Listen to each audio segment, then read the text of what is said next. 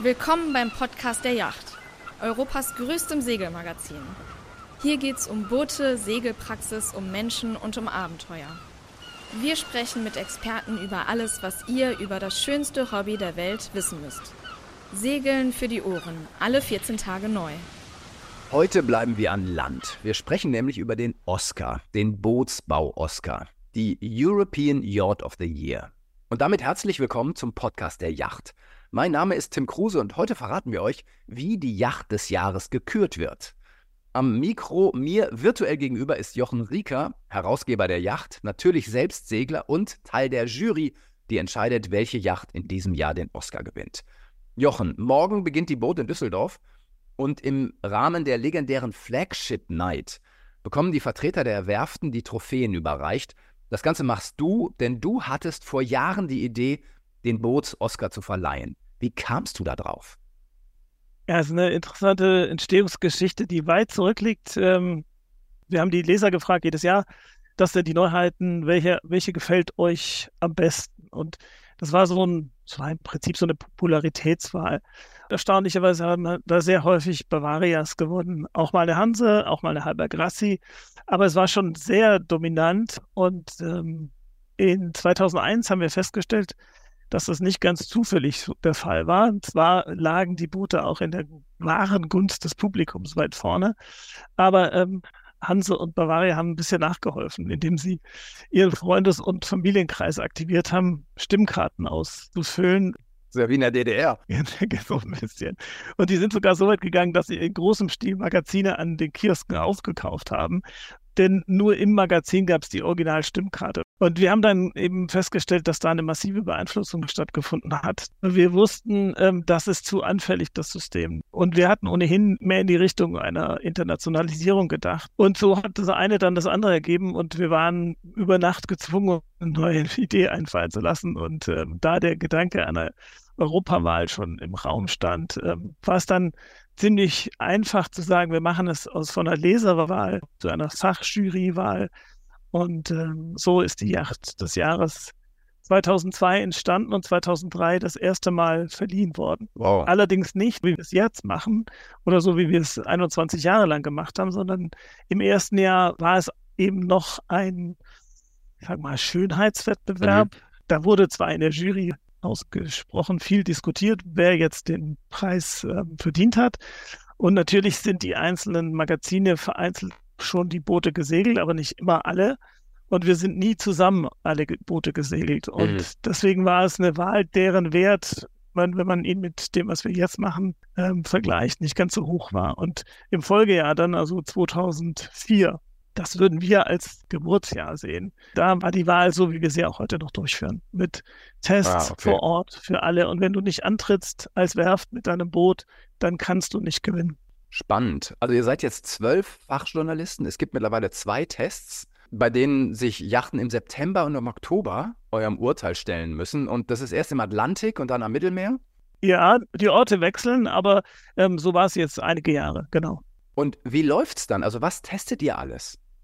Wir segeln immer zwei Stundenweise. Also die Boote sind vom ersten Tag bis zum letzten Tag ständig in Bewegung, von morgens bis zum Einbruch der Dunkelheit. Jedes Jurymitglied hat die Möglichkeit, ein Boot zwei Stunden lang ausgiebig und alleine zu beurteilen. Das mag wenig erscheinen. Ähm, in der Tat testen wir bei der Yacht zwei oder drei Tage. Mhm. Ähm, aber hier ist es ja so, dass wir als Kollektiv arbeiten. Und wenn ich zum Beispiel in meinen zwei Stunden nur Leichtwind hatte, dann vertraue ich dem Kollegen Toby Hodges von Yachting World, wenn er mir sagt, du, ähm, vier Stunden später hat es mit 22 Knoten gekachelt und es war super. Und so tauschen wir uns aus. Das heißt, wir sind auch unempfindlich gegen Windschwankungen, weil wir in drei oder vier Tagen immer alles abdecken. Okay, aber ihr guckt ja auch das Innere der Yacht an. Also wie ist eine Yacht ausgebaut? Welche Möglichkeiten hat eine Yacht und so weiter? Es geht ja nicht nur um die reinen Segelfähigkeiten. Nein, das ist aber, ich würde mal sagen, das ist der wichtigste Punkt, weil ähm, auf dem Wasser kannst du die Funktionsweise einer Yacht umfassend beurteilen. Und das geht ja mhm. bis, bis hin zum Interieur. Also kannst du bei Lage überhaupt kochen? Kannst du bei Lage eine Toilette benutzen, ja oder nein? Und äh, von daher ist das Segeln das A und mhm. O und kein anderes Setup, ob es in den USA ist oder irgendwo in Europa, testet so, wie wir das machen. Und ähm, deswegen ist auch der Wert der Trophäe von der Industrie weltweit am höchsten anerkannt. Also wir haben insgesamt, weil du eingangs fragtest, was testen wir? Mhm. Wir haben sechs Kriterien, da sind die Segeleigenschaften sicherlich der wichtigste Punkt. Es geht aber auch um Komfort, also die Frage nach Raum und Aufteilung des Raums, Unterdeck und Andeck.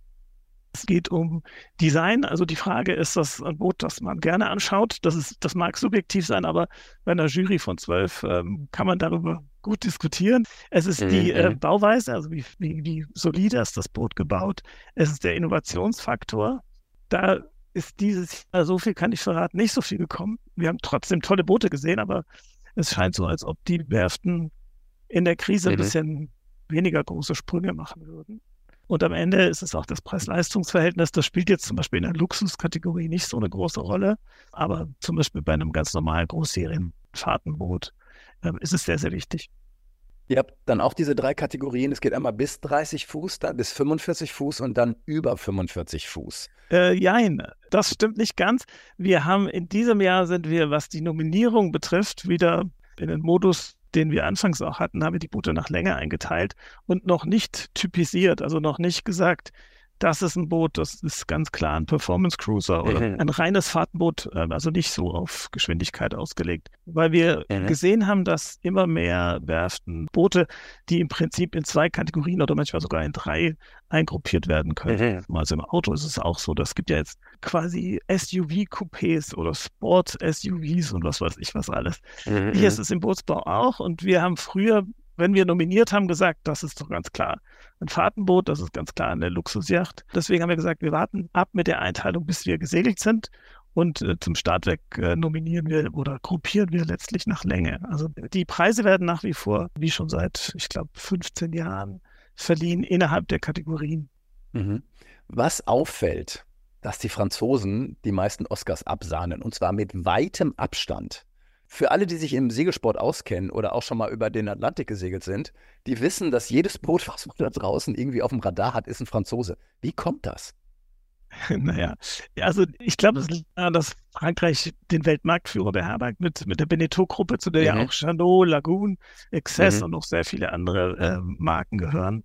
Wenn du alleine so ein dominantes Schwergewicht hast, Beneteau baut zwischen 6.000 und 8.000 Boote pro Jahr, ja, Wahnsinn. dann hast du automatisch auch ähm, Übergewicht. Aber es kommt auch noch dazu, dass in Frankreich sehr viele kleine spezialisierte Werften sitzen, die auch unheimlich spannende Konzepte verfolgen. Zum Beispiel, um mal einen Namen zu nennen, den nicht jeder kennt, Boreal, das sind Aluminium Explorer Yachten. Eine Werft, die baut so fünf, sechs, sieben Boote im Jahr. Also die muss man wirklich nicht kennen. Aber wenn man die Boote gesegelt ist, dann weiß man, dass die wirklich aller Ehren wert sind.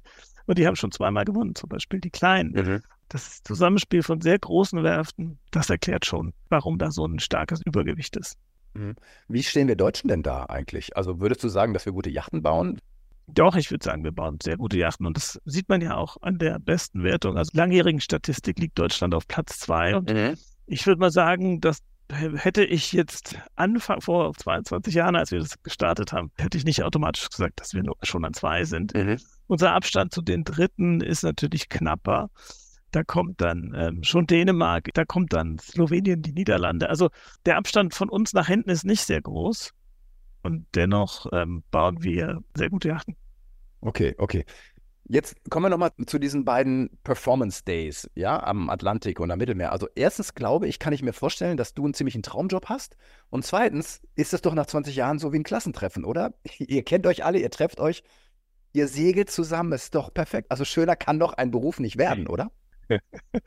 Das stimmt. Also die, die zwei Wochen, die wir da verbringen gemeinsam. Mhm. Und ähm, ich mache das ja seit Beginn an und nicht dann über jetzt äh, im 21. Jahr, kann man ausrechnen. Wir haben immer mindestens äh, 20 Nominierte. Aber es ist äh, ein Highlight und übrigens nicht nur für uns in der Jury, sondern auch für die, für die Werften. Ja, das wollte ich dich fragen die kommen natürlich auch dahin und sind aufgeregt und wollen natürlich unbedingt diesen Oscar gewinnen. Ja. Besteht denn dann aber nicht auch so ein bisschen Gefahr, dass wenn dann jetzt ein besonders netter Kerl von einer bestimmten Werft dabei ist, für dich jetzt, dass das ein bisschen beeinflusst oder, oder bist du da, sagst du so, nee, Quatsch, also da geht es echt um die Boote und nicht um die Typen? Also das Gute ist ja, dass das keiner von uns allein macht. Mhm. Und würdest du alle zwölf Jurymitglieder vor dir haben und jeden Einzelnen fragen, ob er es lieber alleine machen würde, ich bin sicher, keiner würde Ja sagen. Denn das Schöne ist, mhm. und das beantwortet auch deine Frage, dass äh, selbst wenn der eine ein Faible hat für eine Marke oder für einen speziellen Typ von Boot, dann gibt es andere, die ihren Schwerpunkt ganz woanders haben. Also wir haben zum Beispiel Lori Schüppach aus der Schweiz, der ist selbst Eigner eines Fahrtenkatamarans. Mhm. Ich persönlich behaupte mal, dass ich mir niemals einen Fahrtenkatamaran ernsthaft als Boot überlegen würde. Ja. Weil ich einfach lieber auf einem Einrumpfboot segle. Mhm. Ich ähm, habe nicht das Geld für ein Luxusboot. Ich ähm, segel lieber sportlich. Also mein Faible liegt, bin ich sozusagen einäugig, wenn es um Cuts oder um Luxusjachten geht.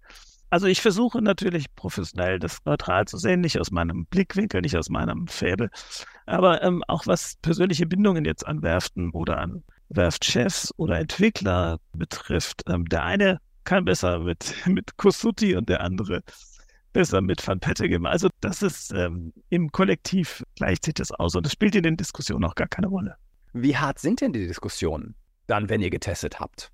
das ist der harte Teil wenn ich gesagt habe, dass das Segeln der, der, der größte Spaß ist und letztlich auch ähm, die größte Horizonterweiterung, die man als Segeljournalist haben kann, mhm. dann ist der Teil, der gar keinen Spaß macht, äh, der, wenn wir dann am Ende wirklich äh, sagen müssen, okay, wer kommt rein, wer kommt raus, wer ist im Rennen, wer hat ziemlich sicher keine Chance. Und das geht bis tief in die Nacht. Und mhm. es ist, ähm, ja, das ist, also, es ist echt der harte Teil. Und es ist auch äh, schwer, wenn wir dann wie jetzt zum Beispiel morgen in Düsseldorf die Preisträger verkünden. Du weißt, dass in jeder Kategorie, wo drei, vier, fünf oder sogar mehr ähm, Nominierte sind, dass du ähm, den Titel immer nur einem geben kannst. Aber so ist das ähm, und das gehört zu, das ist Teil unserer Aufgabe, am Ende auch harte Entscheidungen zu treffen, wie knapp sie dann auch immer sein mögen. Kriegst du dann Feedback von den, von den Gewinnern sicherlich, aber auch von den Verlierern, die sagen so, ey, das musst du mir jetzt mal aber erklären. Wir sind doch in der Kategorie viel besser als die und die. Ja, das ist das Schöne. Also es ist das Schwierige und das Schöne. Also es äh, gab schon Szenen, wo sehr etablierte namhafte Werftchefs ähm, wutentbrannt den Saal verlassen haben, weil Echt? sie dachten, okay. ihr Boot gewinnt nicht, um dann später per WhatsApp-Nachricht zurückgeholt zu werden, weil es hat doch gewonnen. Ähm, da kannst du also vereinzelt innerhalb von fünf Minuten die gesamte Gefühlswelt einmal rauf und runter erleben. Und es gibt viele, die mit, mit der Enttäuschung nicht so gut umgehen, die dann ihren Frust loslassen. Die sagen, mhm. aber ihr habt doch gesagt beim Segeln und wir waren doch schneller als die. Wie kommt ihr denn dazu? Das gibt es alles. Ähm, aber ich finde, das ist eigentlich auch ein Teil der Besonderheit. Das beweist, wie, wie wichtig dieser Preis für die Werften ist. Also das wäre die Reaktion gelassener, könnte man sagen, okay, den liegt nicht so viel daran. Und der Preis auch nicht mehr die Bedeutung. Aber im Gegenteil, der Preis ist wirklich der eine Preis, mhm. den du gewinnen willst. Und also gerade Großkonzerne wie Bento, für die ist das nicht nur ein Sport, möglichst jedes Jahr zu gewinnen. Für die ist es fast der Auftrag.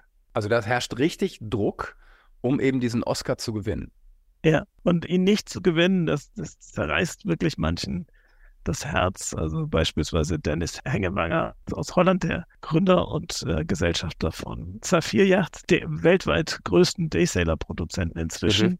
Der hatte einmal ein Boot, das er, von dem er dachte, aber das wird das jetzt 100 Prozent nicht gewonnen, knapp nicht gewonnen. Und das, es war, also es war erschütternd zu sehen, wie nahe ihm das gegangen ist. Ach, aber er hat dann im Folgejahr gewonnen mit einem anderen Boot und war wieder versöhnt. Als wir gestartet sind, war es Saphir Yachts ganz neue Markt. Ähm, und es war im Prinzip ein holländisches No-Name. Niemand kannte das. Hättest du einen Franzosen gefragt, kennt ihr Saphir? Wisst ihr, was das ist? Hätten alle, also auch die Fachjournalisten, die den Markt wirklich gut kennen, keine rechte Antwort gewusst. Und die haben gleich mit ihrem ersten Boot den Preis gewonnen. Mhm und sind dann ähm, sind ein Seriensieger geworden, jetzt nicht jedes Jahr, aber mit Abständen eben schon, über einen Zeitraum von 20 Jahren. Und ähm, die verbinden ihren eigenen Erfolg unter anderem damit, dass sie von Anfang an die Öffentlichkeit, also die weltweite Öffentlichkeit hatten durch den Preis. Ah, super. Das ist natürlich großartig für euch, auch und vor allem für dich als quasi Erfinder, ist ja unfassbar. Ja, also ja, den Segel-Oscar erfunden. Jetzt sagtest du mir eben im Vorgespräch, dass eigentlich ein guter Name fehlt. Also Segel-Oscar ist irgendwie nicht schlecht, aber das ist eigentlich auch kein richtiger Name. Jetzt diese Abkürzung EOT für European Yacht of the Year ist auch nicht so richtig flüssig. Wollen wir mal einen Aufruf starten in unserem Podcast, dass Leute sich vielleicht Gedanken machen, wie der Segel-Oscar in Zukunft heißen könnte, dass wir so einen knackigen Namen kriegen? Das wäre cool. Und gerne auch eine Abkürzung dazu. Also vielleicht einen Namen, der sich auch gut abkürzen lässt, weil, wie du schon sagst, das IoT, das klingt irgendwie ein bisschen komisch, mhm. obwohl es sich jetzt sowas von eingebürgert hat. Unter den Werften, das ist ein stehender Begriff, natürlich. Mhm. Ähm, und bei unseren Lesern glaube ich inzwischen auch, aber es ist sperrig. Und ich meine, Europas Yacht des Jahres. Auch zu lang in der Kategorie Luxusjachten, das ist auch ein langer Begriff. Ja, also wir rufen hier mit euch da draußen auf, lasst euch was einfallen, vielleicht für die European Yacht of the Year etwas Knackigeres zu finden. Jochen, morgen haben wir die Flagship Night, wo du dann diese Preise verleihst. Wie ist das für dich, da auf großer Bühne zu stehen? Du machst es zwar schon lange, aber ich weiß von mir, dass jedes Mal, wenn ich auf die Bühne gehe, ich bin aufgeregt. Geht dir das auch noch so? Ja, furchtbar. Also das ist der Teil, wo ich eines Tages froh sein werde, wenn ich es nur noch aus dem Zuschauerraum erleben darf, muss ich dazu sagen. Aber es ist, ähm, es ist ein toller mhm. Event. Also du triffst an einem Ort die ganze Wassersportwelt, wirklich weltweit. Mhm. Und ähm, die Gespräche, die sich schon im Vorfeld entwickeln, auch danach, wenn wir ein paar Leute glücklich und sehr viel mehr Leute unglücklich gemacht mhm. haben, die sind schon unheimlich wertvoll. Also auf der Bühne und davor Herzklopfen. Mhm. Aber ich bin beruhigt, wenn du als Moderator dieses Thema auch hast, dann mache ich mir jetzt keine Sorgen. Ja, ich habe das so ein bisschen für mich umgewandelt und habe gesagt, dass Aufregung gut ist. Also Aufregung macht mich wach, fokussiert und präsent. Und deshalb habe ich aufgehört, dagegen anzukämpfen, sondern habe sie versucht, quasi als Freund einzuladen. Und das macht es irgendwie besser. Wir können ja nochmal jenseits dieses Mikros sprechen, wie man das hinkriegt, dass man sich quasi neben der Aufregung aber auch positiv damit beschäftigen kann. Also Bobby Schenk, der bekannte deutsche Weltumsegler, mhm. Papst des, äh, des Langfahrtsegelns in Deutschland, hat mir mal gesagt, ihm ging es genauso und er empfiehlt mir einfach ein großes Glas Weißwein vorher zu trinken. Ja. Ähm, er ist Bayer, das war, war ein bisschen überrascht, weil ich hätte eher gedacht, dass er mir eine halbe äh, Weißbier empfiehlt, aber er sagte Weißwein, weil man bleibt wach und äh, kommt trotzdem, wird, wird ein bisschen lustiger. Ja, auf jeden Fall lockerer, ja. Was können wir schon verraten heute? Wenn, also kannst du irgendwas schon sagen zum Gewinner oder sagen wir so, nee, nee, Leute, das müsst ihr euch morgen dann in der Flagship Night angucken oder anhören? Also erstmal verpasst ihr nichts, wenn wir es jetzt nicht sagen, weil äh, morgen Abend um 10 kann man nachlesen auf yacht.de, wer die Gewinner sind mhm. und warum sie gewonnen haben. Wir bringen dann im gesamten Verlauf des Wochenendes und auch Anfang äh, kommender Woche ausführliche Berichterstattung, auch nochmal mit einem Seitenblick auf die Nominierten, äh, sozusagen die zweiten Gewinner, also nicht nur die Preisträger. Mhm. Und äh, das machen wir sowohl bei Yacht TV als auch bei Yacht Online. Also es, ihr verpasst nichts, das kann man schon mal festhalten. Ansonsten könnte ich dir jetzt die Preisträger sagen, aber nee. dann müssen wir deinen Rechner mehr werfen und dich wahrscheinlich in Gewahrsam nehmen. Und wenn ich mir privat was wünschen dürfte, das ist aber schon im Bereich der Utopie, dann wünschte ich mir, dass es noch mehr Boote für die Breite der Segel mhm. gibt. Das heißt also unter 100.000 Euro. Ja, für Typen wie dich und mich. Genau, unter 100.000 Euro auch unter 12 Meter, weil mhm. es hat sich schon gezeigt, die Werften gehen dahin, wo die Margen sind und ähm, wo der Chartermarkt ist, weil dort eben noch sozusagen ein extra Volumen äh, winkt. Ja. Das heißt aber, dort werden immer größere Einheiten äh, geschartert. Das heißt, eigentlich ist das the new normal. Also als ich Kind war und Segler wurde, da war eine 10 Meter Yacht am Bodensee das Nonplusultra. Ja, ja. Heute findest du am Bodensee auch 14 Meter Yachten. Mhm was ich total bescheuert finde, weil die brauchst du da nicht. Wir brauchen aber, wenn, äh, wenn Segler was Neues leisten wollen, wir brauchen wirklich auch Innovation. Mhm. Unter elf Meter oder um die elf, zehn, zwischen zehn und genau. elf Meter. Und das ist schwierig, weil du musst auf was verzichten, du musst reduzieren und im Moment ja. geht die Branche eher dahin, ähm, also jede 12 Meter Yacht wie so eine Art Miniaturapartment mhm. auszustatten mit Grill im Cockpit und was weiß ich was alles. Ähm, ich würde mir wünschen, dass auch im Bereich schneller Performance-Yachten noch was geht. Mhm. Jochen, ich gehe davon aus, dass die großen Yachthersteller uns zuhören, zumindest wünsche ich mir das, und vielleicht auf deine Innovationsvorstellungen eingehen fürs nächste Jahr. Ich bin total gespannt, wer gewinnt morgen. Ihr könnt das alles nachlesen, natürlich auf yacht.de, aber auch in den Heften, die dann kommen werden in den kommenden Wochen und Monaten. Jochen, vielen Dank. Ich hoffe, dass du das ohne allzu große Aufregung und im besten Fall auch ohne Glas Weißwein überstehst morgen. und äh, bin gespannt, wenn wir uns morgen dann sehen nach der Bühne und dann quatschen wir nochmal. Jochen, vielen, vielen Dank. Gerne, danke, tschüss. Das war der Segelpodcast der Yacht. Alle zwei Wochen neu. Immer freitags. Wenn es euch gefallen hat, abonniert uns, liked uns, empfehlt uns. Oder schreibt uns an podcast.yacht.de. Und wenn ihr mehr auf die Ohren braucht, klickt unbedingt auf Meilen und Zeilen. Der Abenteuer-Podcast des Delius Klasing Verlags. Nur bei uns gibt's echte Abenteuer direkt ins Ohr.